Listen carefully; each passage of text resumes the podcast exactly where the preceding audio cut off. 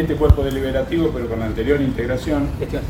en la anterior gestión, exacto, en el periodo anterior, eh, donde se sanciona la ordenanza con una tasa de, que fue implementada para defensa civil y de la cual Bomberos no recibe la, totalidad de, ese dinero que, se recauda. Eh, no sé cuál es el porcentaje que, realmente el, Poder Ejecutivo nos hace, nos hace llegar todos los meses a través de, un subsidio. Eh, destaco la, tarea del Poder Ejecutivo porque está siempre a disposición, no me canso de repetirlo ante los medios, de que el Poder Ejecutivo está siempre a disposición del cuartel, pero creo que por ahí con un poquitito de, esfuerzo eh, y, por ahí a lo mejor, eh, lo digo con mi condición de, abogado, por ahí se puede dejar de un poquito de lado las cuestiones tan legales o jurídicas y se podría a lo mejor sancionar una ordenanza para que todos los frentistas puedan aportar. El cuartel es muy difícil sostener, el cuartel de bomberos General Pico, es el más grande de la provincia de La Pampa eh, y, realmente la tarea que cumple eh, el cuartel, no hace falta decirlo, pero también lo digo, a veces, eh, y lo dije el año pasado en una conferencia de prensa, de que por ahí, desde todos los estratos sociales, desde la política hasta el ciudadano de pie, que por ahí sí, nos reconocen y demás. Y, como dije en esa conferencia de prensa, por ahí nos palmean el lomo y siempre el tema bomberos, bomberos, bomberos, pero por ahí el aporte no llega y tenemos que estar eh, eh, frente o ir puerta a puerta y realmente no tenemos la infraestructura. Así que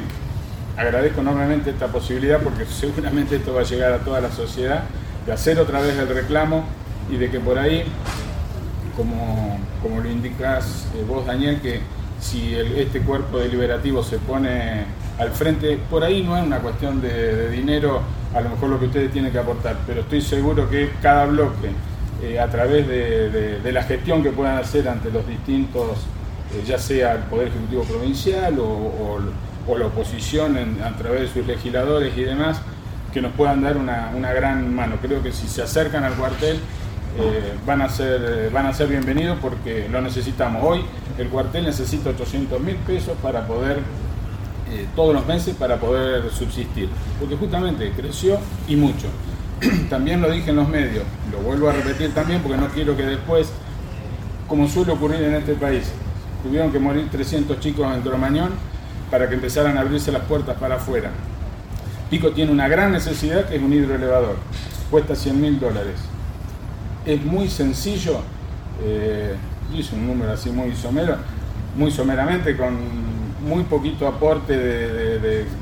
cada eh, dueño de un departamento, de un edificio, que acá hay muchos y cada vez hay más y se están construyendo más, se podría tener un hidroelevador en General Pico, porque tampoco, también,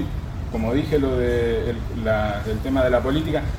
también no tenemos que esperar que todo venga desde el lado del gobierno, sino que también nos hagamos cargo como sociedad eh, y es una gran, gran necesidad que tiene General Pico. Cada vez hay más edificios en altura y, si bien nuestros bomberos están altamente capacitados para rescate con cuerda, no hace falta ser un experto para darse cuenta de que no es lo mismo que si hay un incendio en un séptimo piso que se rescate con cuerda a que llegue un hidroelevador, instale la escalera y en tres minutos esté golpeándole la puerta del balcón a, la persona que esté en ese momento en la emergencia. Así que Mm, aprovecho, reitero otra vez y les agradezco a todos los concejales el, reconocimiento para Gerardo y Federico que lo tienen más que merecido y, desde ya el cuartel está abierto para todos los concejales.